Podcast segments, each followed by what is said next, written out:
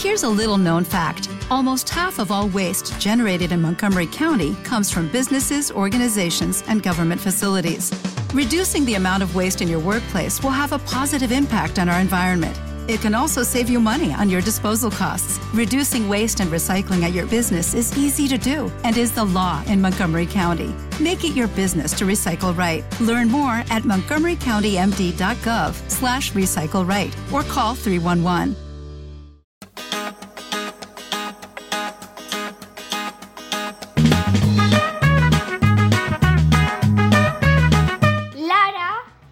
Manu.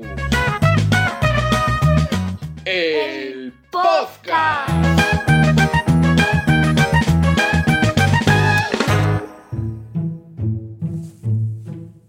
Hola, amiguitos de los podcasts. Hola, papi. Hola, princesita, ¿qué, ¿Qué tal? Chispas. Hacía mucho. ¿Sí? Bueno, pues hoy tenemos un podcast un poquito más especial. Sí, ¿Por qué? A ver. porque vamos a tener invitados. ¿Ah, sí? Ah, sí, sí. ¿A quién? A ver. Primero, unos amiguitos. ¿Ah, sí? ¿A quién? A ver. Abigail. ¿Abigail con sus papás? Sí, ¿Abigail de 7 años de Colombia y sus papás? sí. ¡Qué barbaridad! Bueno, pues Abigail nos va a recomendar una cosita. Pero además vamos a tener un invitado que a mí me hace una ilusión tremenda. Porque Juan Luis. Juan Luis es un hombre al que yo sigo desde hace bastante tiempo porque tiene un canal de YouTube muy chulo, participa en varios podcasts, entre ellos jugando con los abuelos, y es un señor que hace mucho, mucho tiempo, antes de que los juegos de mesa estuvieran de moda, tuvo una tienda que debía de ser un espectáculo en Madrid. Que la tienda se llamaba Excalibur. Excalibur. Y bueno, pues, ¿qué mejor que nos haga una recomendación de algún juego de mesa? Alguien que lleva tantísimos, tantísimos años metido en la afición. Claro. A Juan Luis, en las redes sociales o en YouTube, se le puede encontrar como... Julius L. Firefax. Eso es. Y tiene una cantidad de vídeos, ¿a que sí? Muchis, y yo le llamo el señor de los mil juegos. Porque enseñó una vez su colección de juegos y es espectacular. Sí. Es, es digna de un museo brutal. Sí. Y luego además nosotros vamos a hacer una recomendación. Sí. ¿Te parece? Sí. ¿Con quién quieres que empecemos? A ver. Mm, con, con Juan Luis. ¿Con Juan Luis? Sí. Vamos a por Juan Luis.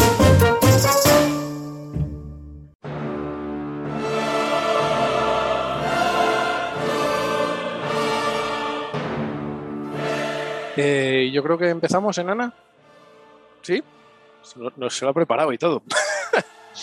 Guay. ¿Empiezas en Ana? Vale. Venga. A ver, eh, ¿cuándo empezaste a jugar a juegos de mesa? Cuando empecé a jugar, pues eh, en realidad cuando era hace muchos años, más de pues, prácticamente 40 años, Hola.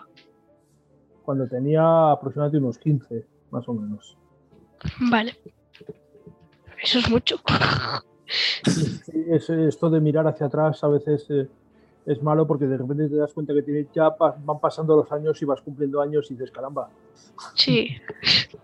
A ti no te pasa de momento, pero No, no, no, no. ya, te, ya te pasará, ya te pasará. Sí, a, a mí sí, a mí sí, yo doy fe. Yo siempre, yo siempre digo lo mismo, que a ver, cumplir años es un momento que está bien, es bonito y tal, luego llega un momento en el que cumplir años te parece menos interesante, pero claro, la alternativa a cumplir años es peor. Correcto. Es mejor cumplir años que no dejar de cumplirlos. Sí, señor. Vale. ¿Cuántos juegos tienes aproximadamente? Porque. Aproximadamente, pues unos eh, 1200 aproximadamente. Hola, Dios. Hola. Bueno, es que eh, vimos, bueno, vimos, hemos visto un montón de vídeos de tu canal de YouTube y desde que le enseñé a Lara el, el que tienes de la colección de juegos, te conoce como el señor de los mil juegos. Pues sí, aproximadamente son esos. A ver, yo siempre digo que, a ver, son muchos juegos, pero yo llevo muchos años coleccionándolos. Pero si luego calculas la cantidad de juegos que son por año, no son tantos. Son muchos, pero no tantos. Vale. Vale, vale. Vale. Y la, la- la única que sé que jamás es mi mujer, que dice que le ocupo, le ocupo mucho sitio. Sí, sí, has tenido que ganar muchos family points para meter todo eso. Y bueno, yo siempre digo que cuando yo conocí a mi mujer o cuando mi mujer me conoció a mí, yo ya tenía muchos juegos, yo tenía una tienda de juegos por aquel entonces, o sea que, que ya sabía dónde se metía. Sí, la Excalibur, ¿no? Eso es, sí. Vale. ¿Y qué es para ti eh, jugar a juegos de mesa? Bueno, pues para mí jugar a juegos de mesa es eh, sobre todo el quedar con mis amigos y pasar rato con mis amigos eh, en algo que a todos nos, nos, nos apasiona y nos gusta. Pero en realidad es una excusa. Los juegos de mesa se han convertido en una excusa para quedar con gente con la que te sientes bien, con la que estás a gusto. De hecho, nosotros, yo por ejemplo en casa lo que veo es que es una forma de poder compartir el tiempo. Porque al final, si te pones a ver la tele o te pones a hacer, yo qué sé, lo Claro. típico estás con el móvil, estás a un mundo de distancia. Quien, quien tiene la suerte de poder jugar con familiares, con sus, hijos, con sus padres, con sus hermanos, con lo que sea, pues es la verdad es que es un es una suerte, es una suerte. Yo, por ejemplo, mis hijos, pues sí jugaban algunos juegos y tal, pero luego al final no, no han ido por ese camino, no su hobby, cada uno tiene sus cosas y tal, entonces bueno, sí a veces me da un poco de envidia cuando veo gente que juega con, con sus hijos o juega con sus padres, o, pero bueno, al final estos son hobbies uno no, no puedes obligar a los demás. Además, eh, ya sabes eh, lo que se dice el refrán ese de que en casa del herrero cuchillo de palo, basta que trates de, meter a alguien, a tus hijos o a quien sea, en, en- en tu hobby para que eso le produzca rechazo. Así que yo, yo nunca he forzado a nadie a, jugar a juegos, a ninguno de mis hijos, y bueno, el resultado es que tam- tampoco lo juegan. Bueno, pero lo que dices, al final siempre se crean grupos de juego, la excusa para poder quedar con amigos, que tampoco es mal plan. Sí, yo no me quejo, ¿eh? la verdad es que no me quejo porque tengo muchos y buenos amigos y jugamos, invertimos muchas horas a la semana o unas cuantas horas a la semana en jugar, en quedar, en vernos y en pasarlo bien. Sí, señor. Y bueno, el, el- el motivo casi de, de esta pequeña entrevista o esta invitación es que, ya que tienes ese bagaje tan tremendo en el mundo de los juegos, que nos hicieras alguna recomendación para nuestros amiguitos, algún juego de introducción o algún juego familiar que creas que es interesante por algún motivo en concreto. Sí. Para, para gente de tu edad, ¿no, chavales?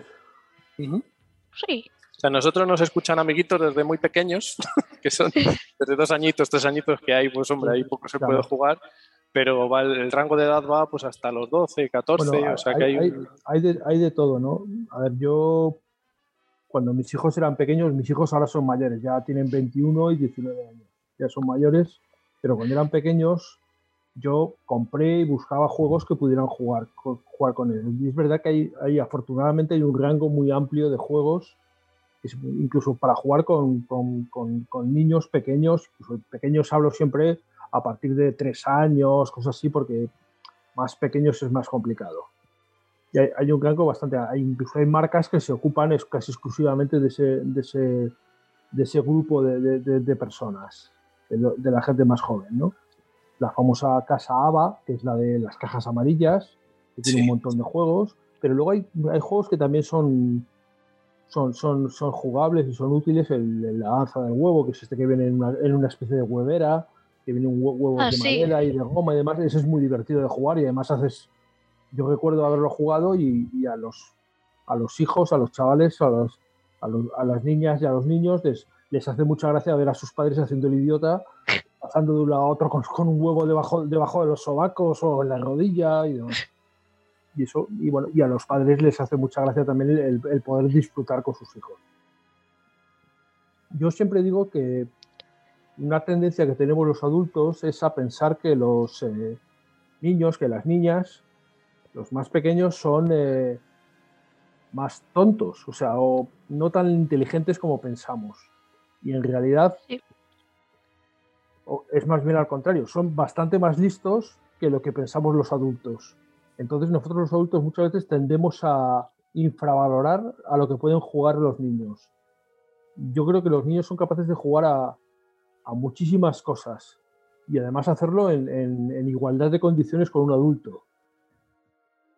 Entonces, por ejemplo, yo juego que recomiendo para empezar a jugar a la gente, aparte de los más sencillos que serían el Carcassonne, por ejemplo, yo, por ejemplo, recomiendo el Aventureros al Tren. A mí Aventureros al Tren me parece un excelente juego, muy sencillo de jugar y muy, muy divertido. Y además es un juego que una vez que lo juegas unas cuantas veces, tiene como un segundo nivel.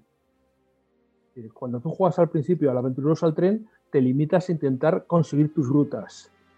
Pero cuando has jugado varias veces y has jugado más veces, empiezas a ver qué están haciendo los demás. Y empiezas a intentar fastidiarles también a nosotros. Y eso es un, como un segundo nivel que tiene el juego. Y es, y es muy entretenido eso también. Y yo recuerdo perfectamente haber jugado con esos juegos con mis hijos y- y de repente te das cuenta que el mamonazo de tu hijo está jugando para fastidiarte, no para ganar él. Y y eso es, realmente es muy divertido, es entretenido y, y además te das cuenta que no te hace falta el tú. ¿Sabes? A mí hay mucha gente que dice que cuando sus hijos son más pequeños que se, se dejan ganar para que el niño no pierda no pierda un poco la ilusión de jugar a juegos, ¿no? Y una cosa que yo siempre hice, y de hecho mi mujer a veces me, me lo echaba en cara, es dejar ganar alguna vez a los niños. Yo nunca les dejé ganar, jamás. Y eh, de hecho, cuando ellos ganaron partidas y las ganaron, sabían que habían ganado de verdad. Y entonces yo creo que eso es, bueno, ahí ya imagino que cada uno tiene su, su fórmula, pero No, yo ah- creo que no, no hay que, en ese sentido no hay que tener piedad con los niños. Si Ahí estoy, estoy aprenda. totalmente de acuerdo. Sí, Se sí, se aprende a tortas. Correcto. ¿Verdad, Nana? Sí, Sí, es lo que dices tú. Yo creo que llega un punto en el que valoran el que son ellos capaces de ganar por sí mismos y eso es, es Claro, importante. Claro, o sea, ellos tienen que ser conscientes de que cuando te ganan, te ganan de verdad porque tú no te estás dejando ganar. Eso es, eso es. Que te van a ganar menos veces. Al principio sí, luego no tanto. hombre, quizá en, en un Aventureros al Tren, que sí que tiene un punto de planificación, a lo mejor sí que requiere que, que tenga una cierta experiencia, pero luego hay otros juegos de azar que quizá eso se mitiga un poco y como que iguala condiciones entre adultos Sí. y niños. Sí, y, luego, y de hecho luego hay juegos, hay algunos juegos que yo recuerdo uno que se llama Gulo Gulo, que no sé si conoceréis. No, mira, ese no nos suena. Es uno que se llama Gulo Gulo, es muy curioso porque tienes en ese juego tienes una como una especie de bol de madera donde se ponen unas- unos huevos de madera. Y pinchado en el huevo- los huevos de madera hay un palo que acaba en una bola de madera, que es una especie de, alarma. Entonces tú te vas moviendo por el tablero y vas cogiendo huevos de, esa, de ese bol. ¿Qué pasa? Que los huevos, hay huevos muy pequeñitos. Y entonces cuando un adulto trata de coger un huevo, es más difícil que cuando lo hace un niño que tiene una mano más pequeña. Y además tú, digamos, pierdes cuando se cae el palo. Entonces se genera una Ah, vale. mecánica, si lo buscáis en Board Game Geek, te digo, gulo gulo, ya lo veréis. Es, es muy curioso de, de jugar y es un juego, por ejemplo, que la gente que tiene manos más pequeñas lo tiene más fácil que los que tienen man- manotas, como tengo yo, que tengo unas manos manotas, pues es más difícil. A ver. Qué curioso. eso? Pues Igual. tenemos que buscar, papá. sí, sí, ya me pongo tareas. Sí. Ese es un juego, por ejemplo, que yo recuerdo haber jugado con, con- con mis hijos bastante y que era, era divertido jugar. ¿no? No es un juego, no es el juego más gracioso, pero, pero, pero tiene esa- esa cosa de que es más fácil para un niño que para un adulto eso. Y tiene su gracia. Señor. Yo en lo que creo que los niños, a mí por lo menos, me pulen es con los juegos de memoria. Es Sí. increíble cómo les funciona la cabeza. Es que nosotros tenemos el, el cocorrico, coco, coro, coro, coro, coco. Es que es muy repetitivo. Sí, Y es que siempre le gano y ya no quiere jugar conmigo. Claro, claro. no normal. Es verdad, ¿eh? los, los- los chavales más, cuanto más pequeños tienen una memoria más, eh, más ágil, más rápida que la que tenemos los adultos. Sí, sí. Y muchas veces además yo creo que nos confunden las ves una imagen pero no te quedas con ella estás pensando en otra cosa y te confundes entonces bueno pues eso son pequeñas cosas con las que se puede yo imagino que los diseñadores juegan con ello también y lo incluyen y, y se nota y es, y es curioso es una cosa curiosa ¿no? y eso es una de las cosas por ejemplo que digo que muchas veces los adultos infravaloramos a los, a los, a los menores Sí. Totalmente. Igual sí que hay que buscar juegos que no tengan demasiada planificación a largo plazo o cosas así muy concretas. Pero en juegos más o menos sencillos, yo creo que los niños, en cuanto que les das un poquito de rienda, se sueltan mucho. y si encima el juego es un juego que tiene algo de habilidad más todavía Sí, correcto. Muy bien. ¿Se nos ocurre alguna recomendación más, Juan Luis? A ver, de recomendaciones, ya digo, a ver, yo siempre digo que uno tiene que jugar a las cosas, a los temas Sí. que le gustan, qué tipo de temas son los que te gustan. Hay gente que prefiere temas que tengan relación con animales, otros con construcción, otros con... Bueno, hay de todo, ¿no? Entonces, un poco hay que intentar. Yo, por ejemplo, sabéis que a mí me gustan mucho los, los juegos relacionados con temas militares, bélicos y tal. Entonces, bueno, a mí muchas veces me preguntan, ¿qué, qué wargame sería bueno para iniciarse? Es- esa pregunta te la hice yo por Twitter hace ya unos años. Y yo siempre digo, digo lo mismo, depende qué época te guste. Sí, Pues esto es lo mismo, depende qué época te guste. Hay juegos para cada época y aquí igual. Es que no, siempre hay una anécdota de hace muchos años que estuvimos aprendiendo a jugar a, a un juego de trenes, un 18XX, y estuvimos explicando durante una hora y pico y tal. Y cuando acabamos de explicar, uno de los que estaba allí se levantó de la mesa y dijo, es que a mí no me gustan los trenes. Y ¿Mm? se fue. Ostras. joder, pues, pues precisamente, si no te gustan los trenes, dilo antes. Pues no te metas en un juego de trenes. Antes Claro. de montarlo, claro. Exacto, pues aquí es lo mismo. Dice, no, es que es un juego de animal, de memoria. A mí no me gustan los juegos de memoria, vale, pues, pues no es tu juego. Pero es que a mí los animales me dan urticaria, vale, pues no jugaremos un juego de animales. Sí. Pues ya depende, ¿no? Yo creo que el- el- por eso me gustan los juegos que tienen un tema y el tema está bien integrado en el juego. Sé que, que hay muchos Eurogames que esto no pasa, que el tema es, digamos, está un poco lo que llamamos pegado, ¿no?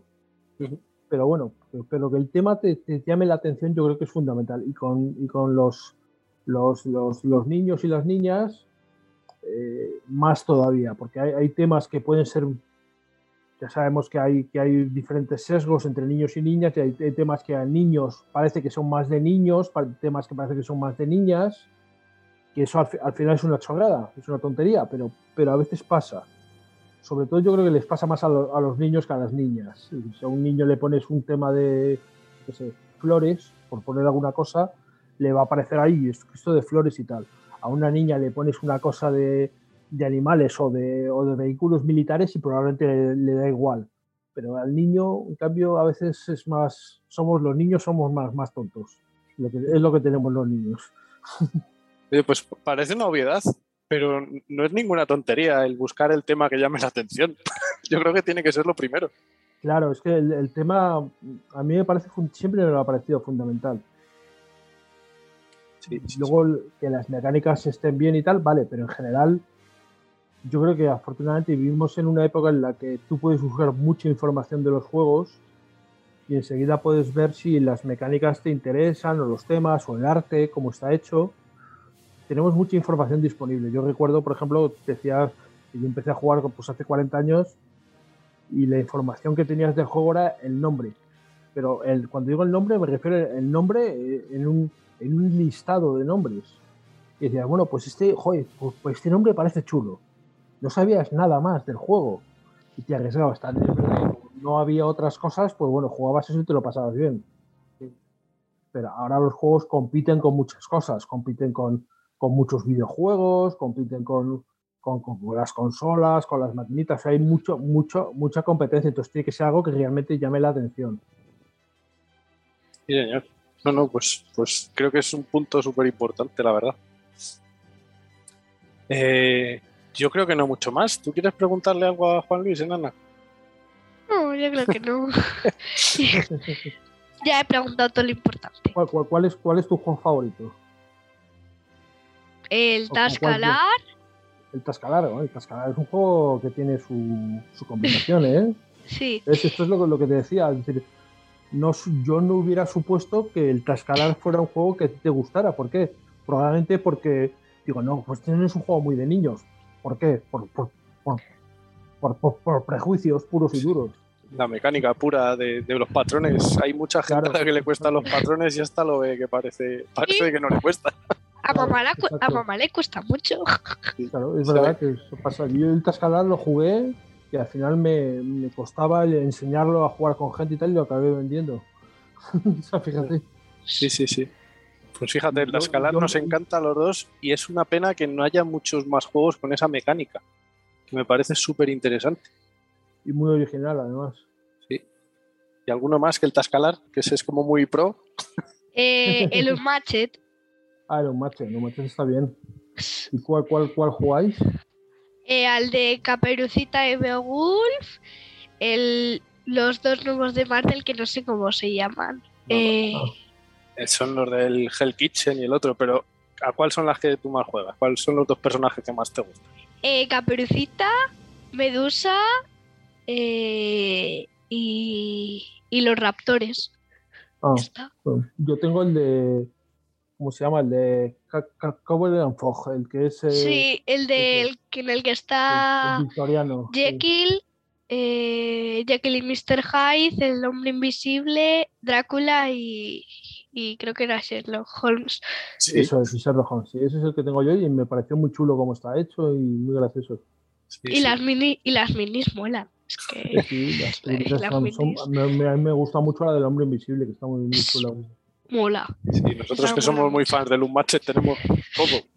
todo. Sí, Y de hecho hay una cosa que yo creo que es muy buena en los juegos de mesa, porque nosotros dimos con un matchet buscando a la enana un juego de, de Parque Jurásico, fíjate. Ah. Y había una caja de Parque Jurásico y solo estaba en inglés. Y me daba un poco de miedo, porque digo, bueno, le voy a poner un juego de inglés, me va a decir que no, y al contrario, ha sido una forma de fomentarlo y estamos metiendo más juegos en inglés precisamente quitando el miedo y, y- y- y potenciando eso que yo creo que también es interesante. Yo te diré que yo mi inglés lo aprendí leyendo reglas de juegos, sobre Fíjate. todo. Sí, señor. O sea, el mayor impulso que era ese, porque no había muchos juegos traducidos. Bueno, y claro, al, al principio lo que jugábamos se parecía al juego de verdad eh, como un huevo o una castaña. O sea, era cuando años después, ya sabiendo inglés, te leías las reglas y dices, hostia, aquello que jugábamos nosotros no era esto, era otra cosa. Sí, eso nos pasó. Nosotros estuvimos en Interocio Sí, y, y fuimos a. Nos apuntamos a un torneo de Catán, ¿verdad? sí, Bueno, y pues- quedamos muy mal todos. Sí, resulta que jugábamos mal los caballeros y no lo sabíamos. ¿Cómo? Eso pas- pasa mucho y cuando son juegos más complejos que el Catán, más todavía.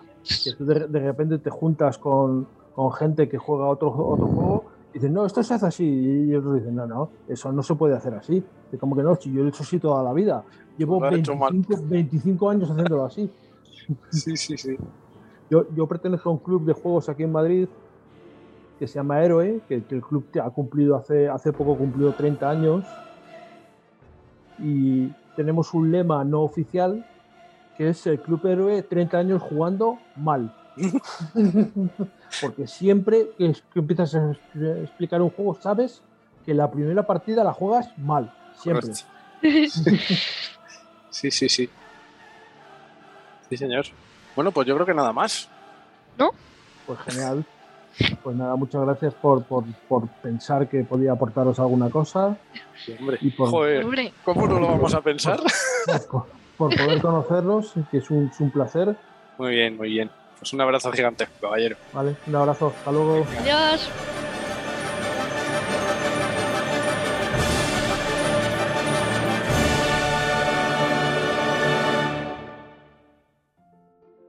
Después de esta charla tan chula que hemos tenido con Juan Luis, pues vamos a hablar un poquito con Abigail y sus papás, ¿te parece? Vale. Venga. Juan, ¿tú eres? Abigail. Yo soy Ivonne. Y la razón por la que llegamos a escucharles es porque eh, nosotros estábamos viviendo en Brasil y siempre tuvimos la intención de mantener el idioma español como idioma nativo para nuestra hija. Entonces yo busqué por la aplicación de podcast de, de iPhone, em, podcast, y coloqué cuentos para niños y encontré eh, el podcast de ustedes. Entonces, eso fue en el 2018, así que ya llevamos cuatro años escuchándolos. Fíjate, pues cua- cuatro años eh, en una niña tan pequeña son muchos años, ¿eh? Sí, es más de la mitad de la vida de Abigail y pues fue, era un espacio muy interesante el poder estar todas las noches programándonos de que nos vamos a dormir escuchando a Lara y Manu. Lo chistoso era que Abigail no se dormía porque después de escucharlo se quedaba más activa. Sí, la- generalmente la, la- la lectura no ha sido para, o sea, con ustedes los cuentos no son para, Para irse a dormir. para- Sí, no, la verdad es que hay veces que nos venimos muy arriba, eso es verdad. Aunque lo primero de todo, señorita, tú no te has presentado, nos tienes que decir cómo te llamas y cuántos años tienes. Yo me llamo Abigail y tengo siete años y vivo en Colombia, en Bogotá. Muy bien. Está muy lejos. sí, nos pilla un poco regular, sí. Y bueno, ¿qué nos quisiera recomendar hoy? Em, estamos viendo una serie que em, se llama Phineas y Ferb Y es de unos niños que crean un montón de cosas que pues nadie imagina crear. Por ejemplo, una máquina del tiempo. Y siempre la hermana quiere acusarlos, decirle a la mamá para que los castigue. Pero a veces a ella también le gustan los inventos de sus hermanos porque la ayudan a ella pasan un montón de cosas, siempre la mamá nunca se da cuenta de lo que están haciendo los niños ¿Sí? y detrás de todo lo que pasa ahí, ellos tienen una mascota que es un agente secreto, Ajá. ¿Y qué animal es? un ornitorrinco, ¿Qué se llama? Perry, Bueno, majo. Oye, ¿y esto es de dibujos animados o es de personas de verdad? Es de dibujos animados, De Disney. ¿En qué plataforma lo podemos ver? de Disney. Sí, pues. Ah, excelente, excelente. Tú, Phineas y Ferb, sí que lo has visto alguna vez, ¿no? Yo sí. sí. Sí que nos suena algo, sí. ¿Y a ti qué te, qué te parece, Lara? Es chula porque es como que los niños eh, podemos hacer cosas súper guays y sin que los padres se enteren. Entonces, Lo más interesante es que los padres. claro, Oh, qué interesante. y tener un or- y tener un ornitorrinco de mascota mola. Pues dejamos en la recomendación de Phineas y Fer, entonces. ¿Sí? Ok. ¿Y les dirías entonces a los niños que, que vieran Phineas y Ferb? Bueno, pero es cierta, porque la verdad que mi papá un día me mostró hace ya bastante rato y a mí no me gustó nadita. Pero ya ahora sí me gusta más. O sea, que la serie te gusta a ti o le gusta a papá. A ver, que me entere yo. A los dos.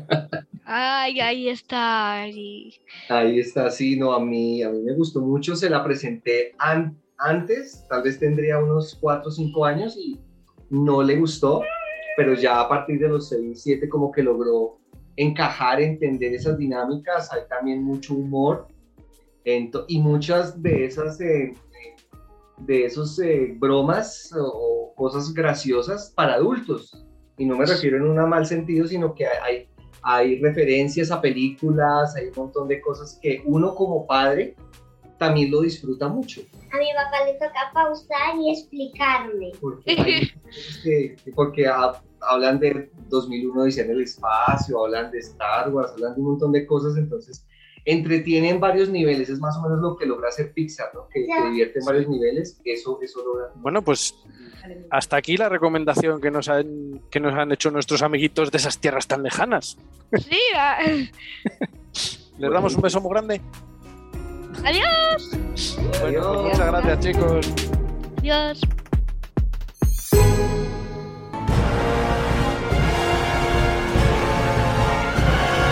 Bueno, princesita, pues nos toca a nosotros ahora hacer la recomendación. Sí, ¿Sí? sí.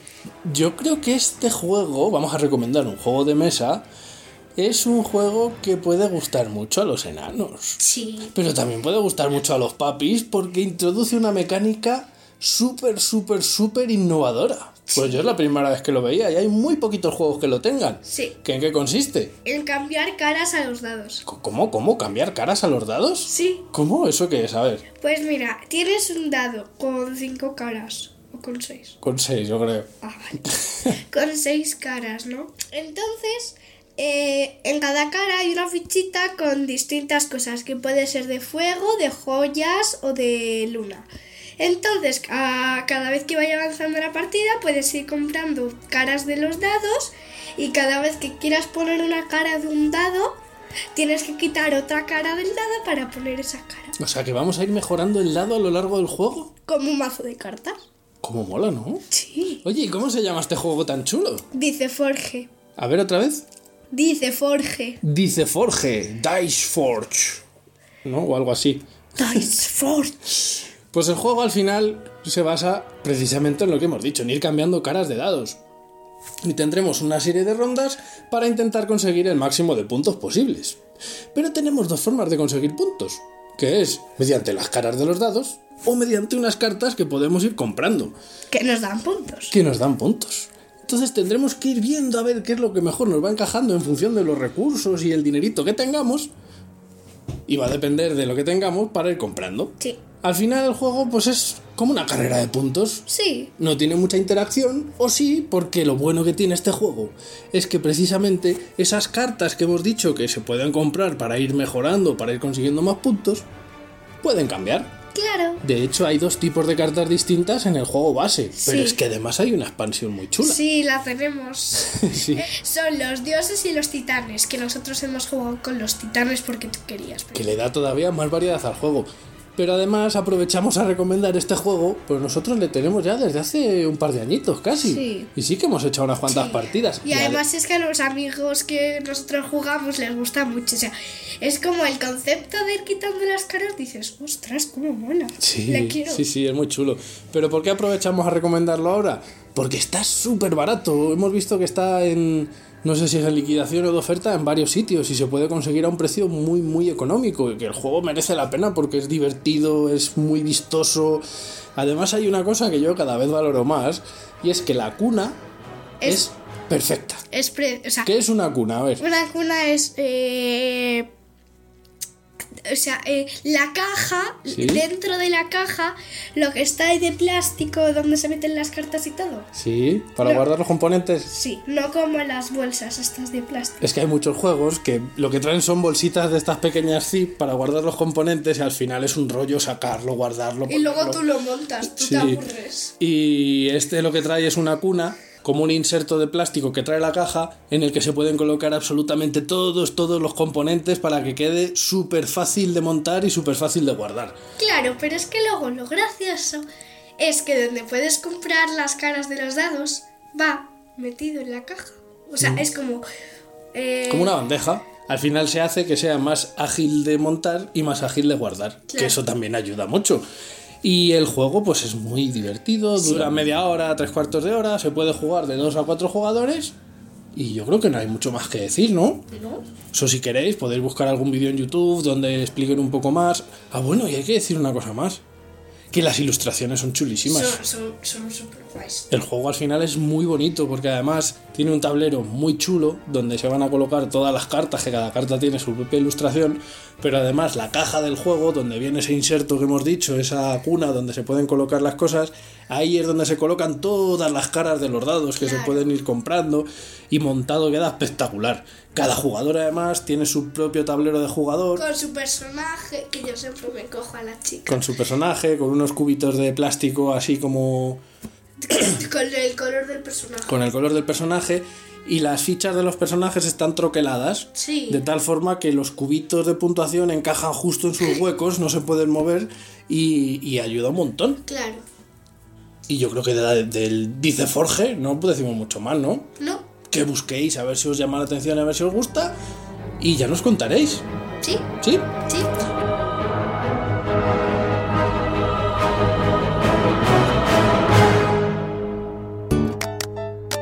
Pues yo creo que hemos acabado por hoy, princesita. ¿Sí? ¿Qué te ha parecido el capítulo con estos dos pedazos de invitados? Bien. ¿Sí? Sí. Bueno, pues os animamos a que nos mandéis algún comentario en Evox. O que nos mandéis un correo electrónico, incluso nos podéis mandar un, una audio recomendación a...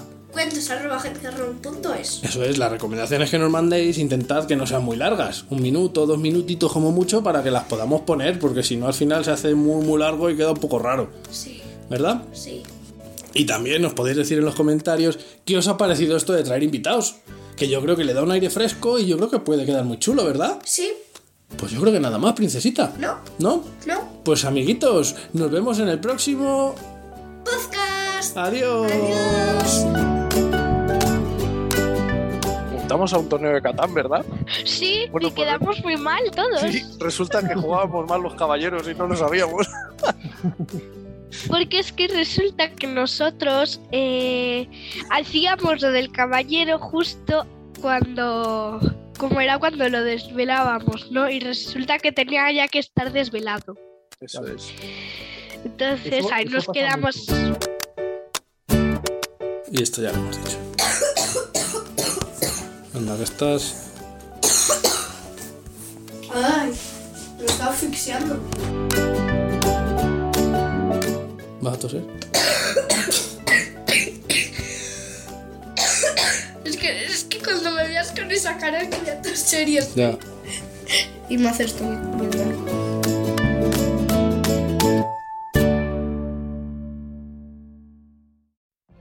What if you could have a career where the opportunities are as vast as our nation, where it's not about mission statements, but a shared mission?